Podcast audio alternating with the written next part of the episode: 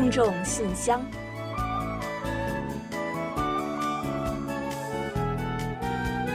分享最新动态，聆听您的心声。听众朋友们好，我是李璐，欢迎您收听全新一期的《听众信箱》节目。听众朋友大家好，我是婉玲，很高兴啊，又跟大家相会在信箱节目之中了。从去年到今年啊，因为疫情呢，我们真的是有好多的时间都待在家中啊。真是没错，以前呢是两点一线。现在啊，甚至简化成了原地不动了，好可怜是吧？办公和生活都在家里边，活动的半径也大大的减小了，所以我想，肯定不少人都长肉肉了。嗯，非常的同意啊，弱弱的举个手吧。其实啊，第一轮、第二轮疫情时呢，我觉得貌似自己还是没怎么长肉的。但是呢，第三轮疫情的时候，也是终于扛不住了，扛不住了。这体重呢，冲破了以前我一直以为自己。再怎么吃也不会超过的那个红线。说实话，我也是，但是呢，我还是挺委屈的，觉得自个儿，那我也没多吃啊，怎么就变得肿了呢？现在呢，很多人也都是很苦恼啊。呃，大家都知道说这个长期居家很可能会长肉嘛，所以呀，还都是在有意识的运动啊和控制饮食啊。可是为什么就是瘦不下来呢？其实啊，这可能意味着您呢是时候需要改变一下家中的环境了。嗯，改变家中的环境吗？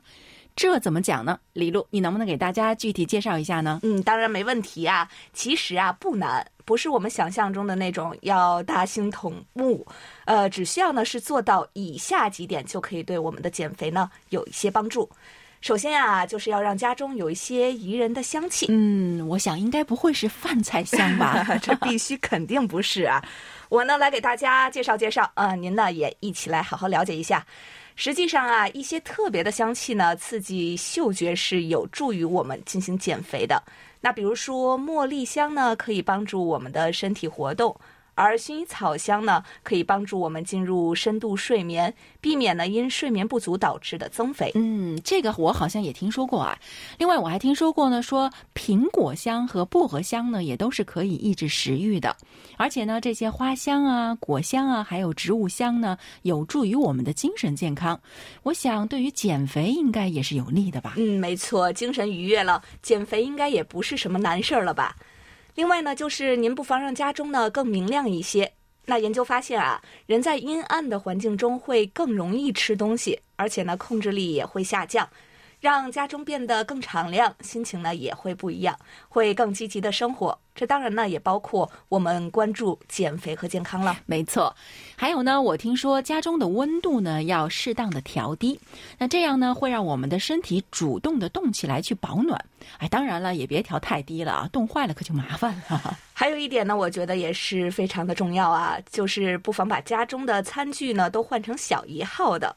据统计啊，根据碗碟还有勺筷的这个大小，人们的食量差异呢，可以高达百分之二十二和百分之十四呢。嗯，所以呢，不能大碗吃肉了，是吧？另外呢，就是我们之前呢给听友们介绍过家居色彩啊，当时呢我们说过啊，这个餐桌布呢用蓝色会影响食欲。那不过呢，如果是要减肥的朋友们呢，可以试一试把壁纸啊、餐具等等全套都换成蓝色的。据说啊，可以少吃。三分之一呢？嗯，不少啊。反之呢，红色和黄色则会增加我们的食欲。还有一点呢，也是非常的有意思。大家家中都有镜子，但是呢，根据健康心理学的分析，常照镜子反而可能会减少我们的运动。嗯，到底为什么这样呢？据说是因为一旦胖了之后啊，照镜子呢就会容易有自暴自弃的念头。哎呀，不减了，破罐子破摔吧，这样子。不知道大家怎么想啊？嗯，刚才说了这么多啊，我觉得呢，这些提醒的角度都是很新奇的啊。不过呢，也都貌似是很有道理。我呢，要试试看了。想要减肥的朋友们，也不妨跟我一起来试试看吧。好了，那接下来呢，就让我们一起正式打开今天的听众信箱，看看还有哪些有趣的内容要和大家一起分享。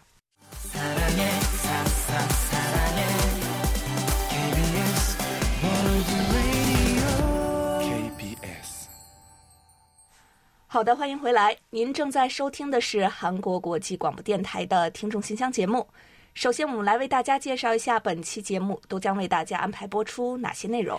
本期节目呢，我们仍然设有韩广动态、来信选读和生日祝福等几个小栏目。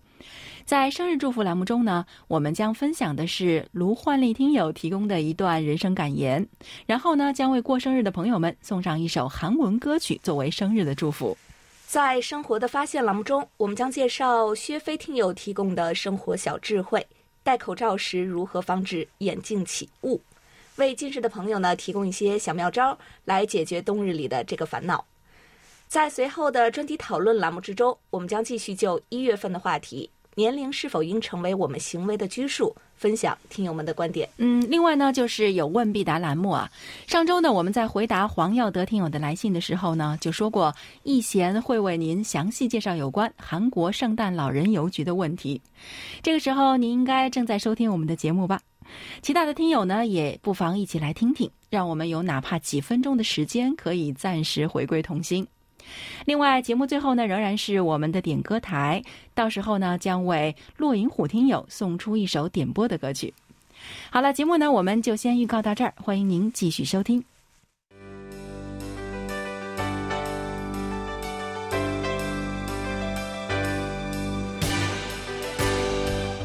听众朋友，欢迎进入今天节目的第一个环节——韩广动态。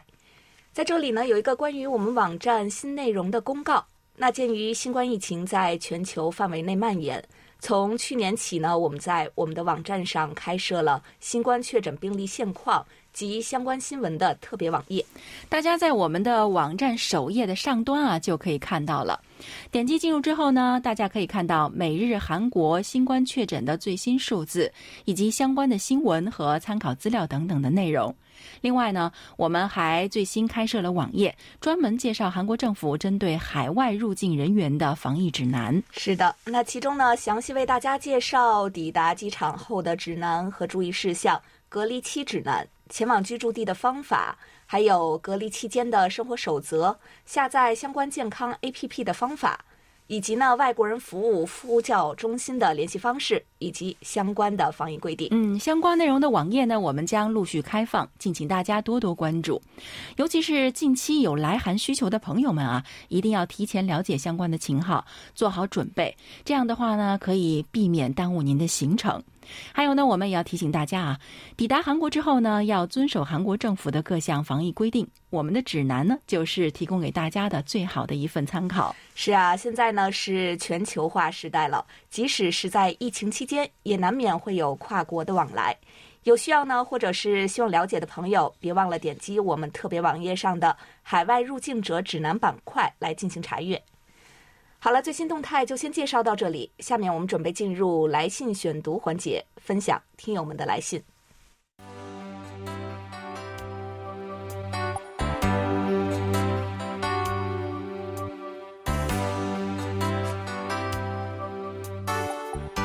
听众朋友，这里是来信选读时间。在正式介绍今天的听众来信之前呢，先要特别感谢日本的塔卡西听友给我们寄来了贺年的明信片，而且呢，塔卡西听友啊还用韩文给我们写下了祝福哦。我们也在这里用中文翻译后给大家读一下。塔卡西听友说啊，二零二一年祝大家新年快乐。我常常收听韩广中文广播，感谢你们编排了很多好听的节目。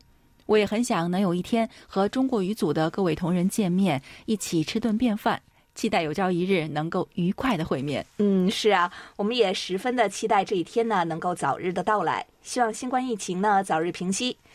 塔卡西听友呢能够早一点来到韩国，也让我们呢一睹您这位一直以来热情支持我们的日本朋友的真容。是的，很期待啊。另外呢，他还拜托我们多多报道他喜欢的 A Pink 和郑恩地的消息。哼，看来呀，您是真粉丝没错了。您知道吗？现在郑恩地呢，每天中午十二点到下午两点，在 KBS 呢都有一档广播节目在播出，节目的名称就是郑恩地的歌谣广场。您不妨关注一下，也可以在线收听哦。嗯，是的，感受一下 DJ 郑恩地的魅力是什么样的吧。同时呢，我们也要特别的感谢塔卡西听友呢对我们给予的新年祝福，也祝您二零二一新年快乐、顺利、平安。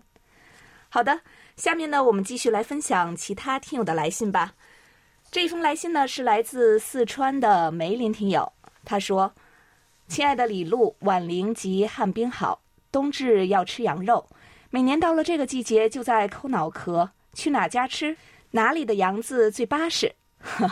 好地道的四川话呀！每名听友呢还在信中说，吃了这么多年的羊肉汤，其实自己炖起来很简单，区别在选材。四川本地的羊子是山羊居多，馆子头习惯了喝白汤，一般在炖煮之前会先炒一下。如果是买的新疆、内蒙、宁夏的小绵羊，其实把骨头和肉直接焯水，焯好之后加入生姜、大葱、花椒开炖。白汤其实就是脂肪颗粒被沸腾的水冲散，在光线折射下显出乳白色。因此，白汤的必要条件有两个：第一是脂肪多，本身肉肥或者炒的时候加油、加煎鲫鱼等；第二呢是保持汤底沸腾，但是好喝就行了。最近的白萝卜真的是又水又清甜，中途放进去一块炖就好了。出锅必定先喝一碗汤，加一点毛毛盐。喝完浑身都暖了，再按照个人习惯打个碟子，豆腐乳加香菜加小米辣，只有那么爽了。疫情期间尽量不要外出就餐，暖暖的羊肉和冬天宅家最配了。兴致所致，再来一杯四川的跟斗二酒，那就太完美了。中国四川的好吃嘴听友梅林敬上。嗯，不知道我念的这个“酒”的发音是否准确啊？那如果读错了的话呢，还请梅林听友呢来信再多多的指教。其实呢，这篇文字读下来啊，我最大的感受呢，也就是您说的那三个字“真巴适”。话说呢，吃羊肉是冬天最好的标配了。寒冷的天气里呢，来一碗热腾腾的羊汤，吃上一口鲜美的羊肉，真的是活赛神仙啊！近年来呢，在韩国烤羊肉串还有烤羊排呢，都是非常有人气的菜肴。有机会呢，我也要按照您给的这个方子呢，做一个羊汤来解解馋。好肉配好酒，如果再暖上一壶小酒，真的是想想都很美好啊。那无独有偶啊，内蒙的董兆涵听友呢，也给我们来信，谈到了冬天的吃食。他是这样说的：韩国国际广播电台的工作人员，你们好，我是柜台的老听众董兆涵。二十四节气中的冬至，我们这边要吃饺子，不知道韩国吃些什么呢？您好，董昭涵听友，冬至这一天啊，韩国的习俗呢是吃红豆粥的。暖暖的红豆粥呢，是不是也和冬天很相配啊？红豆粥呢是用红豆和小的糯米团来调制的。那古人相信呢，红色的这个红豆可以驱邪避灾。所以古时候呢，除了会摆红豆粥祭祖以外，在家里各个角落呢，也都会放一碗红豆粥，或者呢是撒上红豆粥，来祈求新一年的平安和健康。另外呢，韩国也有冬至当天喝一碗红豆粥才算真正长大一岁的说法。冬至过后呢，天气是越来越寒冷了，寒冷的冬天来了，红豆粥呢也能帮助人们补充足够的热量和营养。说完了冬天的饮食呢，另外董兆涵听友啊还在信中和我们说，最近这几年呢，因为学业的原因没有与柜台联系，非常抱歉。这段时间因为环境原因无法使用收音机来收听广播，只能通过网站来收听柜台的节目，所以这次暂时不提供收听报告了。过段时间使用收音机收听节目时再补发收听报告吧。另外呢，我的地址也已经更换了，原地址已经停止使用，希望柜台留意一下。谢谢。好的，感谢董兆涵听友告知地址有变啊，我们的工作人员呢已经为您做好了更新，还请您放心吧。也欢迎呢您有空的时候随时再和我们来信互动交流。同时啊，也期待着您当地广播讯号呢能够尽快的获得改善，您呢可以多一种手段享受我们的广播乐趣。我们也很期待能够收到您发来的收听报告。好的，再次感谢梅林和董兆涵两位听友。天冷了，也希望二位多多保重健康。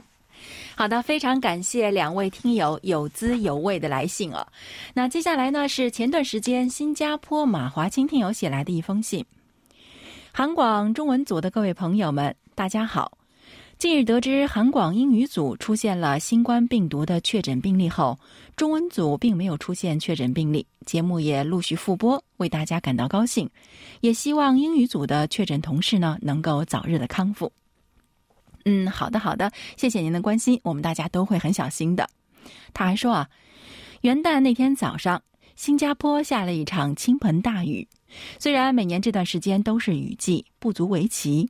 但经历了多灾多难的二零二零年，二零二一年的第一天就下大雨，我还是希望这雨水能够把疫情也冲刷走。新加坡最近几乎每天都在下长命雨，最低气温呢更是低至二十二摄氏度，也算是入冬了。嗯，哦，前段时间呢，韩国也下雪了，然后呢，新加坡呢又在下雨，看来今年的冬天呢真的是比较冷了。但愿呢这些雨啊雪呢都是好雨和瑞雪吧。另外呢，绵绵的雨水呢也勾起了马华清听友的回忆，他说啊。这让我想起了五年前去江原道雪岳山自由行的时候，下起了绵绵细雨。下山后，我就到餐厅点了一瓶东东煮啊，这是韩语啊，就是米酒和一份 hammer p a j a n 也是啊海鲜煎饼。他觉得非常的惬意。他还说啊，目前呢，我还没有在新加坡看到有卖东东煮的地方。但是马高里啊，马高里呢就是马格里，也是一种米酒哈。这马高里和 Hammer p a j a n 这对下雨天的标配呢，是可以在新加坡的超市里买到的。哇，您也知道这个标配啊？他说，去年疫情爆发之后呢，原本价格呢就比韩国高很多的一瓶七百五十毫升的马高里啊，从七新元，也就是五千七百七十二韩元，涨到了八点九新元，也就是七千三百三十八韩元。哇，的确是挺贵啊。他说啊，真希望疫情能够早点过去，让马高里的价格回归到疫情前的水平。冷冻食品呢，一般与现做的口感有差异，所以呢，我也在网上搜索到了 Hammer p a j a n 的食谱，打算自己也去尝试下厨试试看。这次呢，就先说到这里吧，希望大家能够尽早获得疫苗接种，健健康康的过每一天，平平安安的度过这一年。哈，哦，看来啊，您是一位韩餐的支持者喽。韩国的饮食呢，由于既健康又美味啊，最近在国际上呢也是备受的瞩目。前段时间呢，有调查显示说，外国朋友们都非常喜欢吃韩餐。那他们喜欢的韩餐的前三位排名呢是韩式炸鸡、泡菜还有拌饭。不知道这三样呢，您是不是也很喜欢呢？疫情之下呢，更要注意健康，所以呢，吃的健康也很重要。下次啊，您可以来信谈谈您制作 Hammer p a j a n 也就是这个海鲜煎饼的情况哦。另外呢，您希望点播的歌曲就是屋顶月光演唱的《今天也辛苦了》，我们今天会安排在生日祝福板块中播出，希望您能够喜欢。好了，感谢您的来信，祝您新的一年健健康康、顺顺利利。好的，感谢马华清听友。接下来呢，我来介绍浙江康真恒听友的一封来信。他说：“尊敬的韩国国际广播电台的工作人员，你们好！很高兴在听众信箱听到被选中成为2021年韩国国际广播电台的广播监听员的消息，这是我的荣幸。在此先要谢谢你们，希望在2021年也能多多和你们互动。”嗯，好的，在这里呢，也要再次恭喜康真恒听友成为我们新年度的监听员。当然呢，更要说的其实是一句感谢啊。在去年一年中呢，康振恒听友给予了我们非常多的鼓励，和我们呢一起进行了很多类型的互动，让我们也对这位加入韩广听友大家庭时间还不算很长的新朋友呢，有了非常深刻的印象。也得益于你的帮助啊，我们的节目才能做得更精彩。所以呢，将你评选为新年度的监听员，也代表了我们的一份谢意和期待吧。希望新的一年中，我们能更多看到你活跃的身影。另外呢，康真恒听友还来信谈到了收听我们韩流冲击波特别节目的感想。他说：“最近我收听了柜台的韩流冲击波节目，听到了不同听友收到的不同的礼物，收到最好的礼物和最差的礼物背后的故事，让我切身体会到不同听友收到礼物时的心情。有些礼物让人感动，有些礼物让人觉得新奇，有些含有厚厚情谊的礼物让人觉得珍贵。”有些礼物则让人觉得哭笑不得，为这个特别节目点个赞。是啊，这期节目呢，我们有众多的听友参与啊，分享了自己收到过的各种礼物和故事，也让我们呢十分的赞叹。另外呢，康振恒听友最近放寒假了啊，他在信中呢也告诉我们说，寒假期间整栋寝室楼要更换里面的家具，最近也在忙着收拾打包。东西放起来，期待二零二一年开学，在推开寝室门的时候，能看到新床、新桌子、新椅子。当然，更重要的呢是还有室友们微笑的脸。明天就可以回家看到爸妈了，希望自己顺利回家。提前祝你们新春快乐，祝好。好的，谢谢康振恒听友。想必呢一切顺利的话，此时此刻呢，你应该已经是和爸妈团圆，吃上家饭，和亲朋好友们唠上家常了吧？听说呢，最近各级学校是开始陆续放假了，春运的大幕呢也拉开了。再加上最近的疫情形势啊，还是提醒所有的学生朋友以及赶着归乡的人们呢，一定要多多的注意安全，平安返乡。时间真的是转瞬即逝吧。我记得呢，不久前康真恒听友还特意来信啊，和我们分享了自己去年高考升学最大的感受。而一转眼呢，大学新生活的第一个学期就已经过去了。等之后啊，我们找个时间吧，也介绍一下康真恒听友的这封来信，一起听听看他更多的感悟。今天呢，因为时间关系啊，就先不另行的做介绍了。另外呢，还要感谢康真恒听友。最近呢，我们收到了你去年底寄出的纸质收听报告和一封手写信。这次的来信呢，不仅是跨了海，还跨了年哦，非常的特别。另外呢，还有就是你一月二日发来的电邮版的收听报告，这个呢也是你今年第一份收听报告了，非常感谢你。还有呢，就是我们了解到你过年全家要回东北，家中无人，我们会按照你的要求晚一点再给你寄出礼物，也提前呢预祝你和家人新春快乐。还有啊，你告诉我们收到了海外听友满意度调查的礼物——口罩袋。没错，这个呢是用来保管口罩的啊，可以防止口罩被污染哦。或许呢春节回老家也可以派上用场，希望你能够喜欢。好，再次感谢康真恒听友，也期待你和我们分享寒假期间还有返乡路上的更多见闻。好的，在这里呢也要祝康真恒听友能够度过一个充实美好的寒假。接下来呢是两封小短信，有一封呢是卢焕丽听友写来的，他说：“李璐老师、婉玲老师还有汉斌，大家好，时间过得真快啊！送走了疫情年二零二零年，我又迎来了忙碌的二零二一年，以至于这么晚才给你们写二零二一年的第一封信。由于北京顺义、朝阳等周边地区出现了疫情，我又开始了紧张的志愿者工作。从元旦起，小区严格限制进出。”我每天早六点开始送菜，送快递呢要看到十一点，然后十一点上班到晚上八点。听说韩广也发现了确诊病例，希望各位老师能够平安慎念。今年过年我是回不去家了，开春好转之后再说吧。嗯，真的啊，真的是好长时间没有收到您的信了。那我们就猜呢，您一定是挺忙的。原来啊，是已经又开始做志愿者了。那当然呢，也希望啊，您在做志愿服务的过程中呢，也一定要小心防疫，也不要太累了。韩广呢，目前一切还都挺好的，也没有出现更多的确诊者，所以我们大家呢都非常的小心。在这里呢，也要再次感谢您的关心。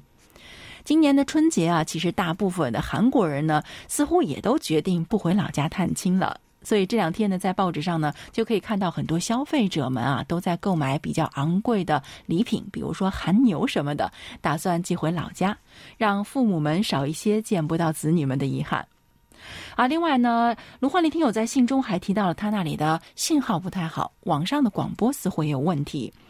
湖南的唐超听友呢也来信提到了他在收听时遇到的困扰，他说啊，啊，尊敬的主持人，你们好，新年快乐。我是湖南省的听友，我最近为什么收不到柜台的播音了呢？我早上七点打开收音机，调到短波九八幺附近呢，听不到播音，请问是频率改变了吗？嗯，是这样的。首先呢，我们可以确切的告诉您呢，频率呢是没有改变的。关于您提到的问题呢，我们会再了解一下。您呢也可以再做些调试啊，看看是不是暂时发生了什么问题。如果问题仍然存在的话呢，请再跟我们联系一下。至于刚才卢焕丽听友信中提到的问题啊，之前呢其实也有很多的听友来信反映过相关的情况。所以呢，我们已经在官网上，啊，出了一份公告，上面呢列举了听友们可能会遇到的一些问题，您可以参考一下，看能不能解决，应该是可以解决的。好了，再次感谢两位听友的来信。最近天气这么冷，收到了老朋友们的来信，心里还是很温暖的呢。祝各位身体健康，一切如意。好的，感谢卢焕丽和唐超，以及呢今天来信分享的所有的听众朋友们。临近春节了，大家的生活呢都很忙碌，但是呢也没有忘记给我们来信分享自己的生活点滴和感悟，非常的感谢大家。下周呢我们也会再分享更多听友的来信，敬请广大听友呢多多期待吧。好了。下面让我们准备进入生日祝福单元，为下一周过生日的听众朋友们送去我们最美好的祝愿。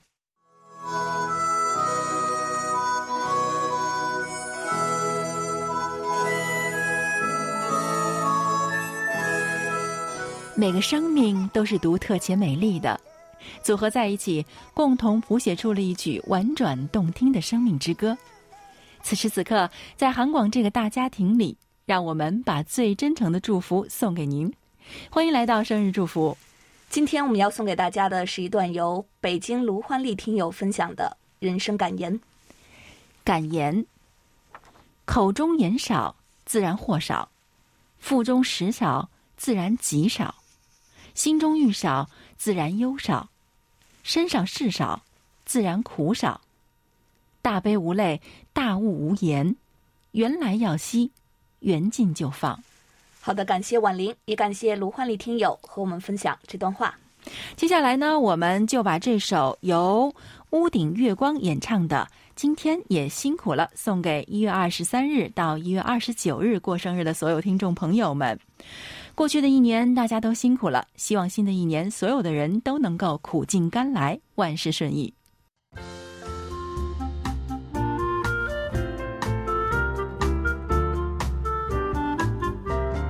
生活中的点滴值得发现，生活中的小精彩无处不在。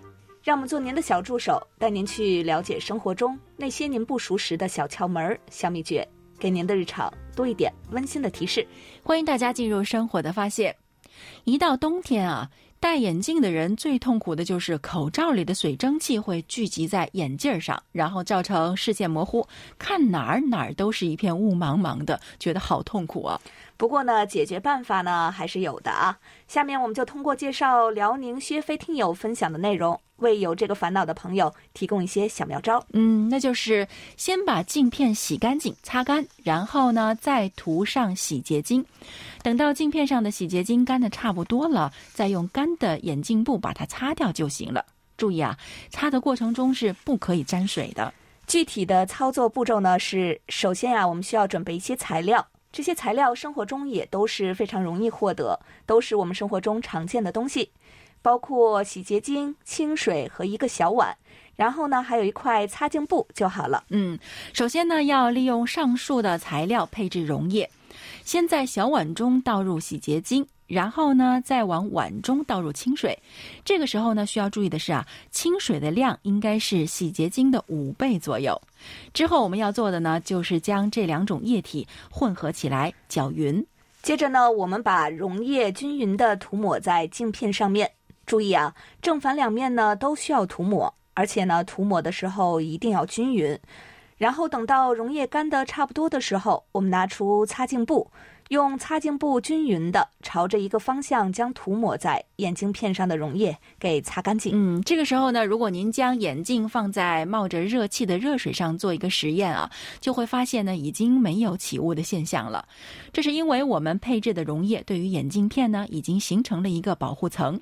同理啊，肥皂水呢也是可以的，光滑的洗洁精或者是肥皂水呢，都可以防止眼镜起雾。虽然防止眼镜起雾有好几种方法，但总体来说呢，这一种方法算是非常有效的，而且特别方便和简单，维持的时间也能比较长。擦一次呀，大概能够坚持三到五天。不过具体时间呢，还是要取决于您擦眼镜的这个频率。嗯，如果有人说哇太麻烦了，那还是有简单的方法的。您可以使用除雾眼镜布，这种除雾眼镜布上呢有一种防止水汽凝结的制剂，除雾效果是比较好的。另外呢，您还可以使用眼镜除雾剂，喷上了眼镜除雾剂的镜片呢，雾气很快就会消散。简便的方法呢，还有您可以直接来更换防雾的眼镜，从根本上呢解决问题。此外呀，如果不更换的话呢，还有捂热法，用毛巾、围巾等将眼镜捂热，眼镜啊可以保持在一个小时内不起雾。嗯，看来呢还是有不少方法可以防止眼镜起雾的。听众朋友，您是不是已经 get 到了呢？希望可以帮助到有类似困扰的朋友们。好的，在此呢，我们也要再次感谢薛飞听友的精彩分享。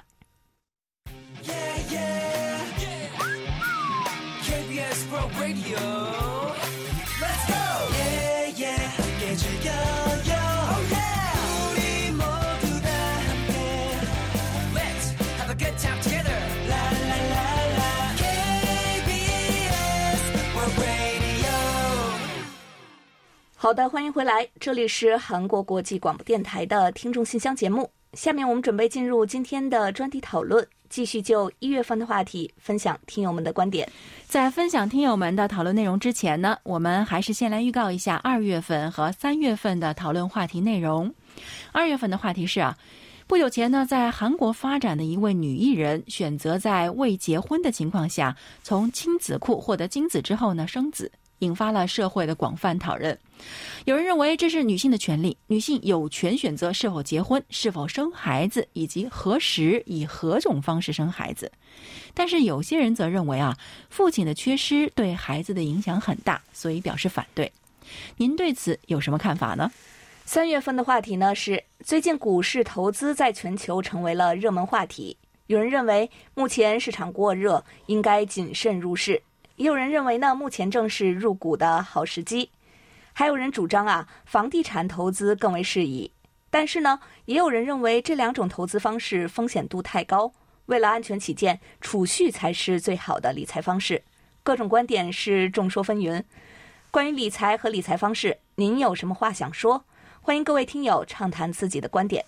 每月详细的讨论话题内容呢，大家可以前往我们的官网，找到听众信箱专题讨论板块进行查阅。希望参与讨论的听友们，请将您的观点写成短文之后啊，尽早以电邮的方式发送给我们，以便我们安排在节目中播出。幸运的听友呢，是有机会获得精美奖品的。好，再来介绍一下我们本月的讨论话题吧。我们东方人呢，时常会有这样的想法：什么年龄该做什么，又不该做什么，并因此常常会在行动上受到拘束和禁锢，或者会去在意别人的目光。您对这种观念有何看法？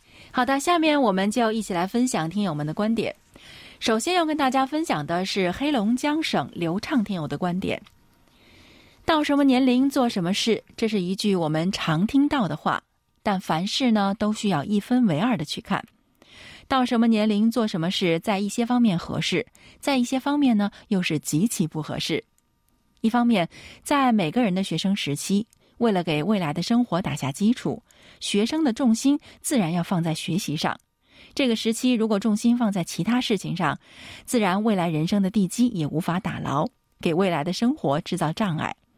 步入社会需要努力工作、奋力打拼的时候呢，就需要努力拼搏奋斗。如果不努力过日子，或者完全不工作啃老，未来的生活必然一塌糊涂，完全可能都是无法在社会上生存。另一方面，我们什么时候常听到这句话？往往是长辈亲朋催婚催生的时候，而在结婚生育上，一旦被这句话洗脑，为了结婚而结婚，为了生子而生子，往往会发生一些悲剧。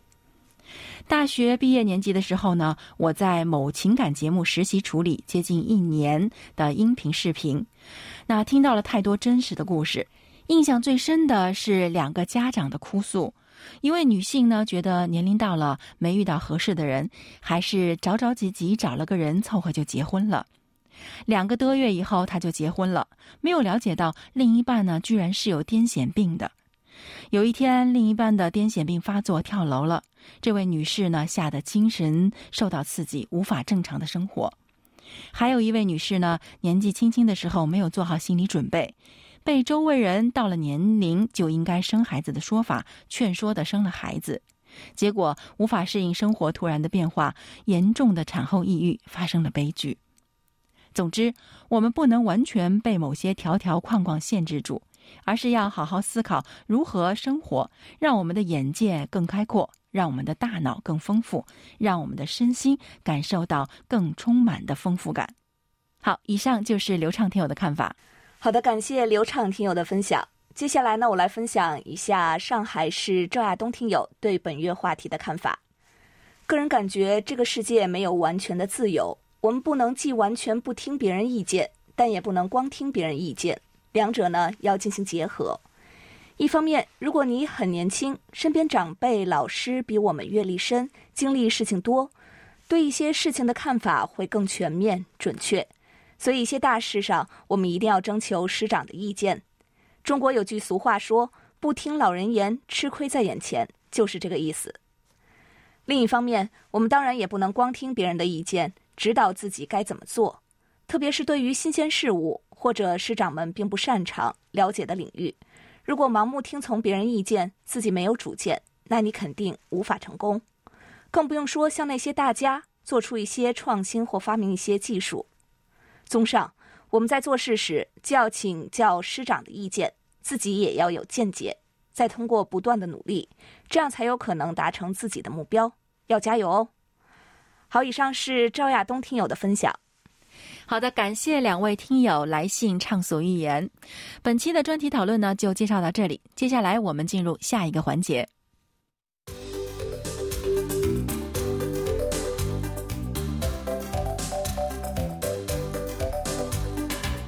有问必答。今天呢，我们请易贤来回答台湾黄耀德听友提出的问题。他的问题是：我从网络上得知，世界各地的邮局都设有圣诞老人信箱，台湾也有，全世界的人都可以寄信到圣诞老人信箱，而且真的能够收到回信。不知道韩国是否也有圣诞老人信箱呢？请易贤老师介绍一下有关的情况。好的，接下来我们就请易贤来回答黄耀德听友提出的这个问题。各位听友，大家好，我是易贤。今天我来回答黄耀德听友提出的问题。韩国国内呢也有圣诞老人邮局，不过呢，如今还有很多韩国人不知道有这样的邮局。在韩国，如果寄信到该邮局的话，人们还可以收到来自传说中圣诞老人的故乡芬兰罗瓦涅米圣诞老人村的圣诞老人的回信。二零一八年七月末，在江原道华川郡亮相了韩国首家圣诞老人邮局。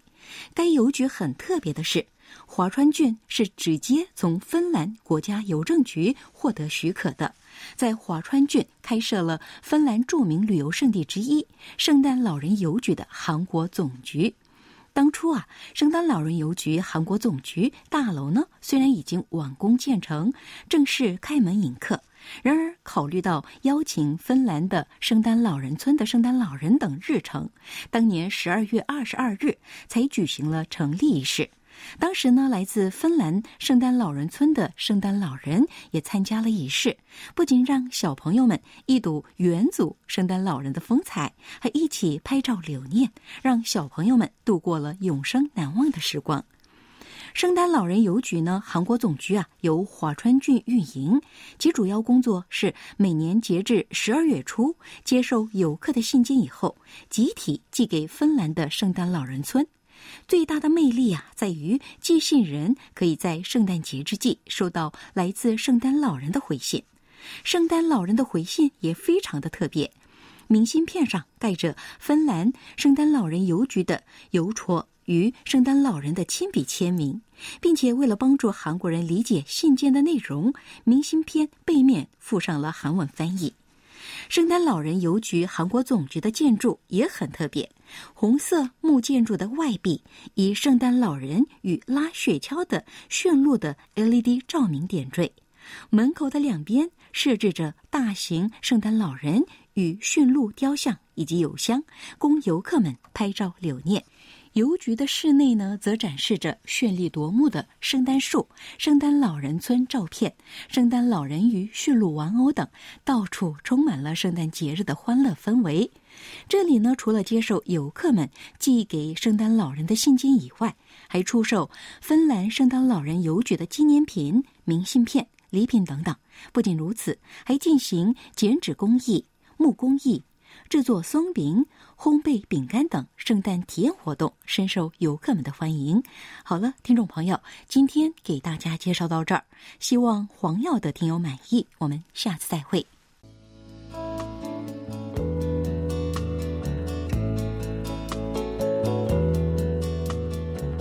节目最后是点歌台栏目，来自陕西的骆银虎听友给我们来信时说。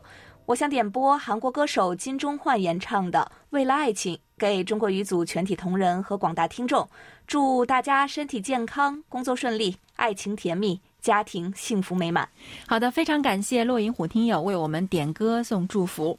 爱是最值得为之努力的事情，但愿我们每个人都有为爱努力的勇气。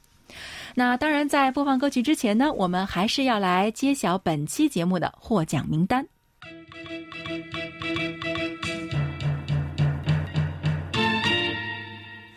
本期节目的头两份奖品呢，我们送给梅林听友，还有董兆涵听友。恭喜两位听友！另外的两份奖品呢，我们要送给塔卡西听友和唐超听友。好的，恭喜四位获奖的听众朋友们。另外呢，在节目尾声来介绍一下我们的联系方式吧。我们的电子邮件地址是 chinese at kbs 到 co 到 kr。发送包裹或手写信的听友，请您寄送至韩国首尔市永登浦区汝矣岛洞汝矣公园路十三号 KBS 韩国国际广播电台中国语组，邮编是零七二三五。我们也欢迎大家通过我们的网站 word 点 kbs 点 co 点 kr 斜杠 Chinese，以及我们的 APP KBS World Radio On Air 和 KBS World Radio Mobile 来收听我们的各档节目。好了，听众朋友，那到这里，本期听众信箱节目就在金钟焕演唱的《为了爱情》这首歌曲中结束了。非常感谢大家将近一个小时的陪伴。感谢各位听友的积极参与，也欢迎大家继续给予我们鼓励与支持，多来信，多提宝贵的意见和建议哦。好了，到这里，我们韩国国际广播电台一个小时的中国语节目呢，就全部播送完了。主持人婉玲和李璐在韩国首尔，祝大家周末快乐。我们下周同一时间再会。